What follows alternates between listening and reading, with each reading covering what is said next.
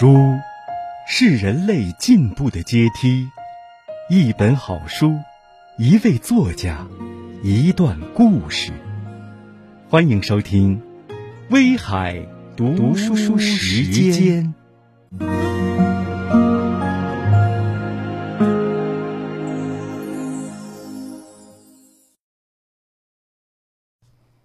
你好，收音机前的听众朋友，欢迎收听《威海读书时间》。在今天的节目当中呢，主持人燕兵与您共同分享的是长篇小说《鲁秀红和他的花饽饽》。我们今天的做客嘉宾呢，就是本书的作者王庆国老师。有请王庆国老师。你好，王庆国老师。主持人好，收音机前的听众朋友们，大家好。我是长篇小说《鲁秀红和他的花饽饽》原创作者王庆国，讲好中国故事，关注乡村振兴，弘扬工匠精神，增强文化自信，助力非遗传承。欢迎大家关注长篇小说《鲁秀红和他的花饽饽》。嗯，这段宣传语说的非常好啊，也就开宗明义把我们这个小说的一些主旨啊，都聊得非常透彻了。那我们节目的前半段呢，跟大家分析了鲁秀红这个人物，我们稍做一个延展啊。现在呢，就是国内外的这个形势啊，都比较复杂，呃，特别包括像 Me Too 运动啊，还有像韩国引起社会争议的一本书啊，那就是呃金智英。的呃呃八十年代出生的金智英啊，这样的一些就是文学作品里边呢啊很巧都是女性的角色和形象。嗯，那我们的这部长篇小说《鲁秀红和她的花饽饽》，开宗明义啊，呃显而易见，她的。第一大女主那就是鲁秀红了。对对，中国还有一句老话哈啊，也不能说是老话，就是中国呢，呃，新中国成立以后啊啊，党和政府都号召我们的这个呃新新女性们啊，都能妇女能顶半边天啊，一直能顶半边天，妇女能顶半边天啊，有这样的一个说法啊。那在鲁秀红的身上。她是不是也集中的体现了中国的新中国的妇女形象啊，特别是农村妇女形象这样的一个呃人群的一些特点和特质呢？对，主持人说的很好。呃，鲁秀红这个人物呢，可以说是咱们新时代在农村领域的一个呃很好的一个代表。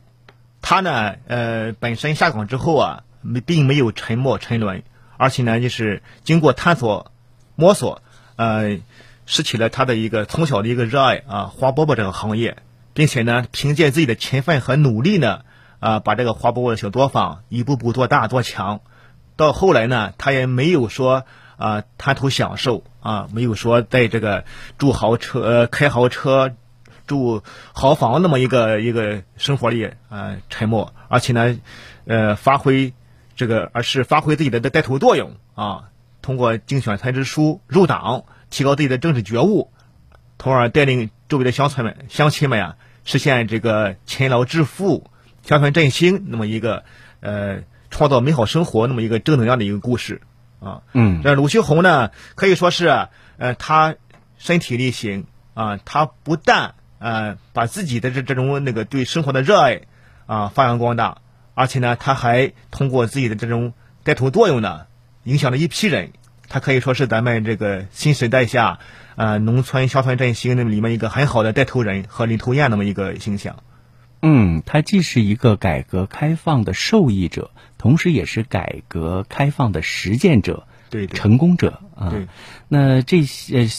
在作品当中啊，他是贯穿了他成长的二十年，鲁秀红的二十年的一些人生轨迹啊。那在这里面呢，我们节目之前也提到了，他有呃，比如说有有低谷啊，有高潮，经历过下岗啊等等，甚至感情生活方面也不是太顺利吧。在这个作品当中，有没有体现这些方面的？他的这个在这里面，他也从小呢也也经历很多挫折，比方说呃。鲁秋红啊，小时候啊，呃，他学习是非常的出类拔萃的。但是呢，因为这个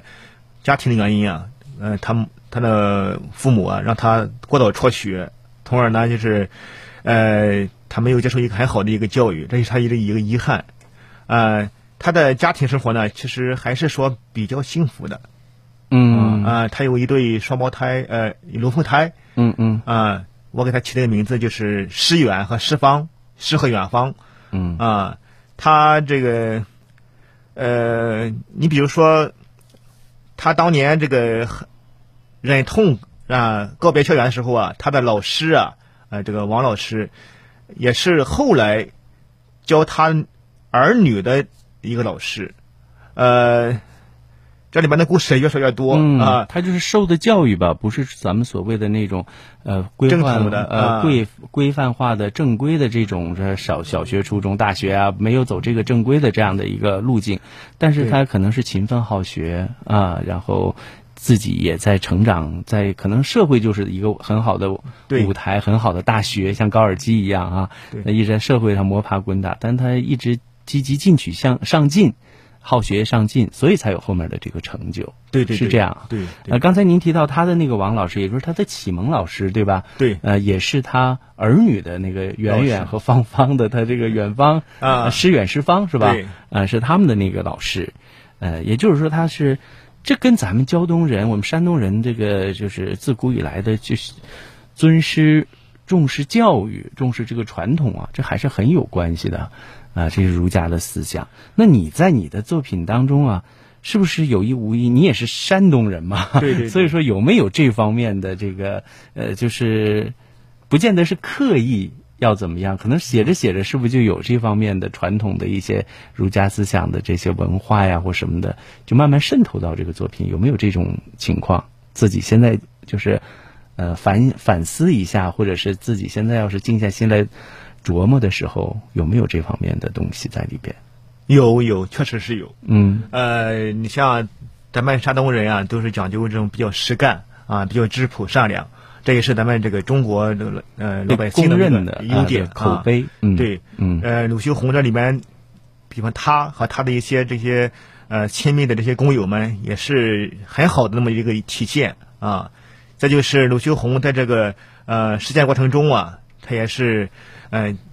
嗯、呃做到了这么一点啊。我想啊，鲁秀红他身上的这些优点，质朴善良、勤劳勇敢，其实也是正是我们当下所提倡的社会主义核心核心价值观那么一个直接体现。嗯，所以说这个鲁秀红，嗯嗯嗯，OK，行，我明白了，我明白了啊。呃，这个你们那个要展那个不太好，不好不太好转是吧？啊啊我寻传统文化对他，你想从这个方面。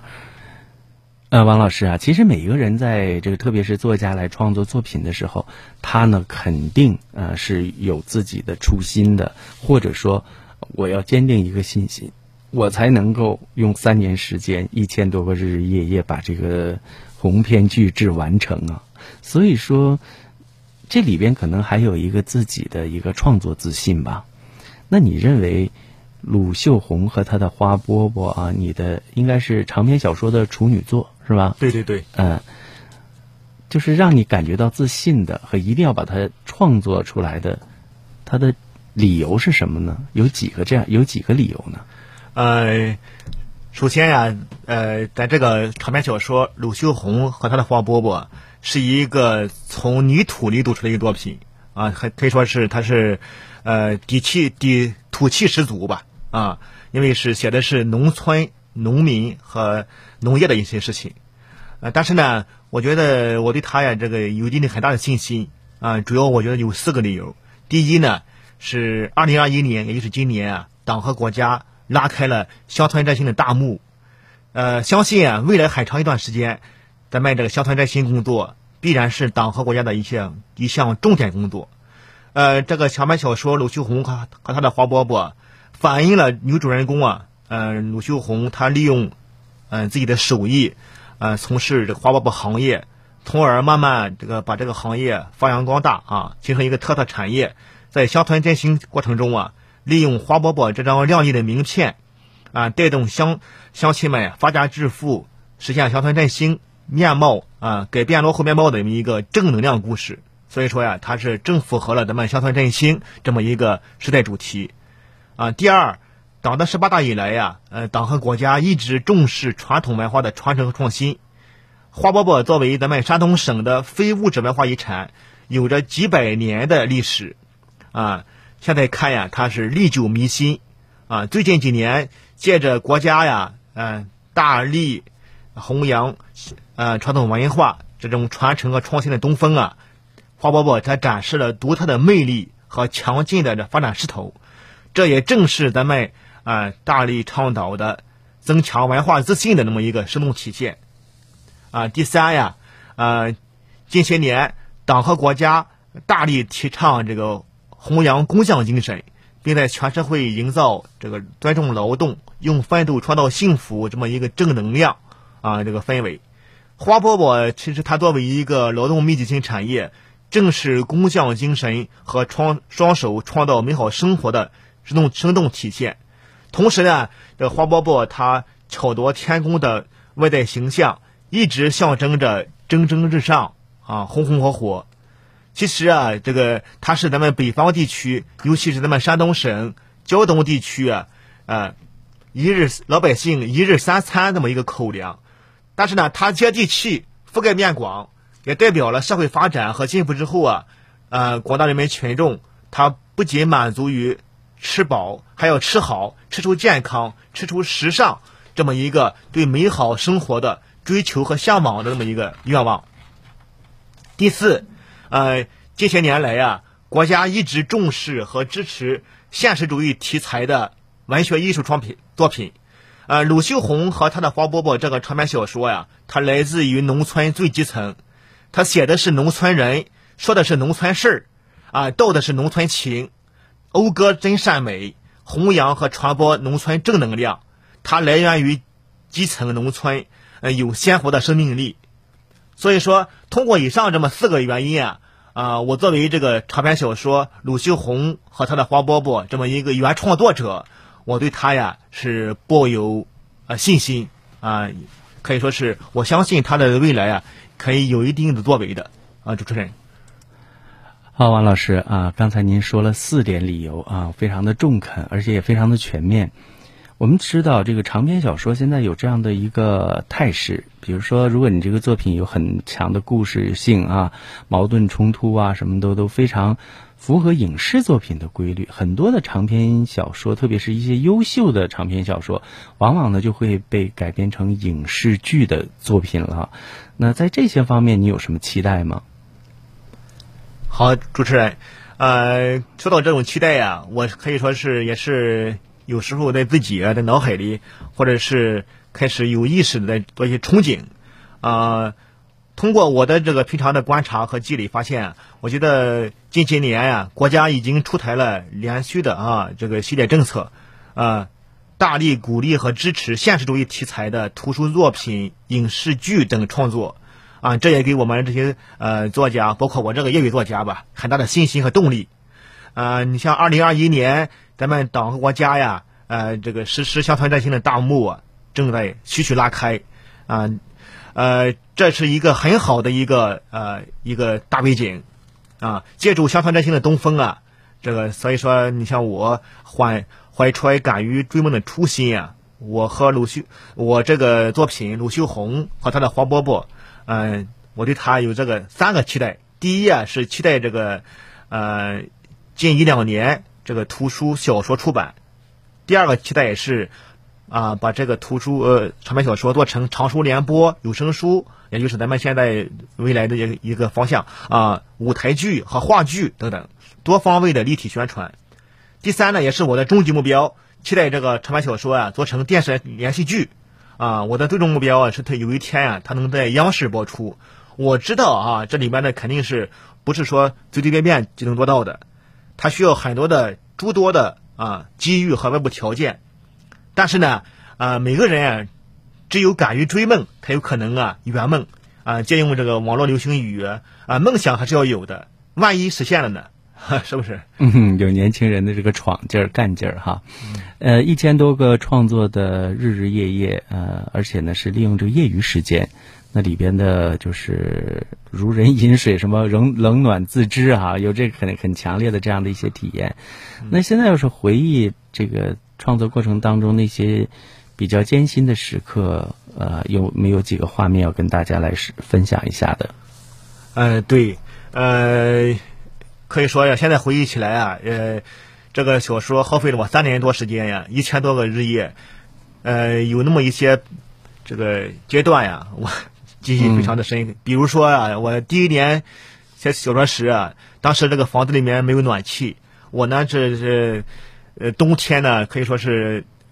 呃，搬个小板凳啊，坐在这个桌子前啊，打开笔记本，在那个，尤其是晚上，这个寒意十足啊，寒气袭人。这个有时候外面飘着雪花啊，这个在屋里呢，我就穿着棉袄啊，穿着这个厚厚的棉鞋，有时候手啊都冻。都冻的也是也是，呃，握不住笔了吗？对，握不住笔，握握不住鼠鼠标，应该说，或者是艰，可以说是非常的艰苦。但即使这样的话，其实呃，我也没有放弃。其实在我看来呀，有的是像这种艰苦是外部的条件艰苦，它可以通过一些，比方说后来呀，家里送暖气之后啊，这个可以慢慢改善。但是有一些艰苦啊，是需要意志力的，比方说这个。长时间的这个脑力劳脑力劳动啊，构思啊，或者是这个推敲文字啊，设置情节呀，嗯，我有一段时间我是头疼啊头疼，因为这个长时间工思考或者是推敲的话，他必然会高度集中耗费精力，嗯，呃头疼之后啊，我就有时候就缓一缓，不太敢动笔，或者是不太敢那么那么那么拼，呃。我记得很清楚啊，有时候我妈还问我一句，她说：“孩子，咱有工作，咱也有稳定的收入工资啊。虽然说没有大富大贵，但是呢，这个吃喝不愁啊。呃，你干嘛还那么拼？” 我我说妈呀，我说这个人活着得有一定的追求啊，就是咱也不能满足于这个啊，就饿不着。但是呢，咱也不寄希望于大富大贵，就是说我是呢对这个作品有一定的追求，所以说。我觉得啊，正是这种追求啊，才支撑着我啊，慢慢的从几千字、几万字，一直到最后写了三十二万字。呃，我觉得这几年呀，虽然说是，我曾经跟那个我的最好的朋友或我的家人哈说过一句话，我可能这辈子最后悔的事情，就是创作这个长篇小说《陆秀红和他的花饽饽》，但是。可能也是让我最自豪的事情，也是我写成了这个小说《鲁学红和他和他的花饽饽》，可以说正是这种艰辛吧。呃，有句话就是“艰难困苦玉如雨成”啊，可以说干好每一件事情啊，都没有说是啊唾手可得的，都是需要耗费一定的脑力、体力、精力啊时间去做成的。这也是人人生的一种经历吧。好事多磨啊，对对，嗯，然后还有就是水到渠成，很多事情呢，你不付出努力是永远没有曙光的。对，哎，我觉得你这个这段很真诚啊，而且现在，呃，就是现在碎片化的这种，呃，就是阅读习惯，嗯，真正有几个人能够还能端端正正的拿本书来看，好像少，也越来越少了。对。呃，但是这个作品精神食粮呢，就是这样，别人不做不到的事儿，你做到了，这是你的可贵之处，也许也是一个机会的缘起啊。就有些有些时候就是这样，就是人有的时候得有这个呃韧劲儿，嗯，让我想起一句话，说叫什么“身在苦中不知苦”啊，然后付出努力才能够真正有收获啊。嗯，我们也期待着这个。庆国老师能够有更多的优秀的作品啊！好，感谢主持人，更好的这个展现。嗯，你的成就其实啊也不少啊。你看，什么诗歌呀、散文啊，而且自己还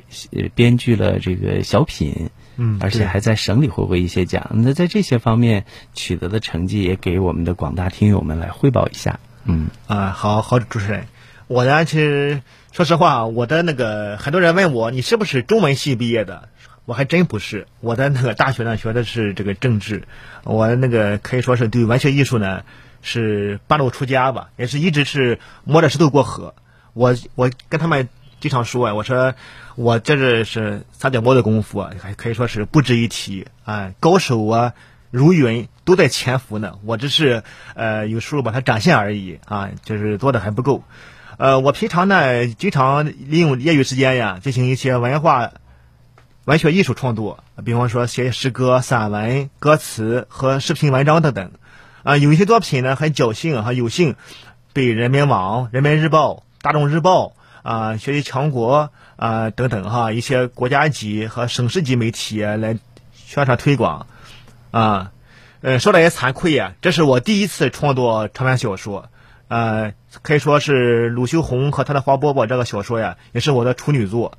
嗯，我也没有呃不敢有什么经验啊，我只是在边学边干，边摸索。啊，边向这个前辈请教，向周围的同事和群众学习。啊，呃，呃，虽然说呀，这个花饽饽，呃，在今天看来呀，呃。这个我新作品不容易，但是呢，我有幸啊把它坚持啊从一而终的把它写完，嗯，我觉得啊干什么事情啊，呃只要有有韧劲儿啊，就像用汪国真老师啊他的诗歌所说啊，既然选择了远方啊，便只顾风雨兼程，啊嗯，OK，呃，您老家是哦，我是山东山东的。山东日县。莒莒县。啊，对。啊，是日照日照那个日照市。啊，日照市的啊，也是呃，也属于大胶东的 这个范围里的啊。呃，其实咱们这个齐鲁大地啊，就是咱们山东人这边有一些就是亘古以来或者说是不灭的不灭的那样的一种性格属性在里头啊，这特别是儒家思想对我们这边影响是非常深远的。呃，你如果现在你要是静下心来来。呃，回忆自己在创作的历程当中，包括你个人的作为一个作家的这种呃性格呀，就是这种创作的这种心心路历程吧。嗯，你觉得像这种儒家传统的思想啊、文化，咱们山东人骨子里的这样的一些性格的一些特质，有没有起到作用，或有没有潜移默化的在你作品当中呈现出来？嗯。呃，应该说是有所体现的。嗯，呃我呢也是作为一个呃地地道道、土生土长的山东人啊。呃，这个作品呢，这个里边那个人物性格或者是故事情节呢，呃，一定是能够体现您所说的这种呃传统文化、儒家思想的。呃，比如说刚才咱们提到的，呃，郭向华老伯从台湾回到家乡啊，这个探亲或者是呃。叶落归根吧，哎，后来要买一个墓地，要把自己葬在对对对，是是，他就是回来之后啊，可以说是直接体现了咱们这个落叶归根这个思想。而且呢，他在他的父母门父母坟前呀，还跟他的呃女儿跟他的这种那个外甥说呀，等我老了之后啊，你们一定要把我这个葬在这个呃这个胶东这个我的父母坟前。嗯，他的女儿还很很不理解，他是。说是不是在台湾给你看好了一块啊风水宝地嘛？他说他很坚决，坚决不啊，必须把这个事情啊就是明确，他要落叶归根。这是你像台这不像华老伯这么一个性格特点。你像鲁秋红他的一个性格特点呢，就是啊仗义厚道啊，而且呢就是做事情啊就是非常的坚韧不拔，自强不息。啊，其实这也是体现了咱们这个山东人的这么一个啊性格，性格性格啊。只不过咱们之前很多文艺作品里面是的山东大汉啊，当然鲁秀红这个她是一个女性，她其实她身上有一些这种女汉子的那种特性啊，也是说明咱们山东这个这个文化啊。你像还有一个呃鲁秀红的一个很好的一个邻居吧，也是她的一个从小一个朋友啊，他是村里的一个村支书。叫崔大海，大海之书。他作为一个老老大哥呢，也是，呃，非常的，非常的做事很靠谱啊。呃，呃，用这个崔大海他自己的话说呀，他说，虽然说这些年呀，他在村里干支书，呃，对对村里贡献呀，可以说是呃，没有什么特别突出贡献，但是呢，他是也是呃，尽到自己的本分啊，就是他唯一的唯一的遗憾就是没有。带领乡亲们呀，这个实现了富裕哈，把小康这么一个过程。后来这个呃大海之书啊，他他得了癌症啊，他就是他一直是看好鲁旭红，他就是非常的想让鲁秋红啊，呃，当这个带头人，从而接替他。果然，后来刚开始呢，鲁秋红也不太情愿，后来慢慢的也是，也是那个有意识的啊，就是嗯，可以引导他，就是类似于知人善任，对，甘当绿叶或者是甘做伯乐，对对对对对，就是大海之书那么一个性格。其实这也是是儒家文化，特别是咱们山东人的性格当中也有体现。对对，宽厚善良，成就别人。对对，甘做人妻吧，那么一种对对，就是这样的，嗯。好，那还有哪一些？就是嗯，在我们这个这次访谈接近尾声的时候，嗯，呃，除了就是刚才您提到的三个宏愿哈，就是结合这个作品，还有其他的这个就是呃，在创作上啊，或者是个人兴趣爱好方面呢，啊，或者有没有说你还特别想感谢的一些人？因为很多人是家人要没有支持的话，那这三年的时间你也不可能这么。全全情投入的去创作啊，对对对，或者是周围的亲戚啊、朋友啊，呃，有没有这样的需要你你来感激一下的这样的人？也可以借这个机会表达一下心情。对对啊，好，很感谢主持人给我这个机会。嗯啊，说到这儿呢，说实话，我呃，首先感谢的肯定是呃家人对我的支持。呃，在这儿呢，我就呃跟主持人嗯。这个坦白一下啊，这个其实这个鲁修红啊，这个名字呢，很多人就说他这个名字太生活化。嗯嗯，这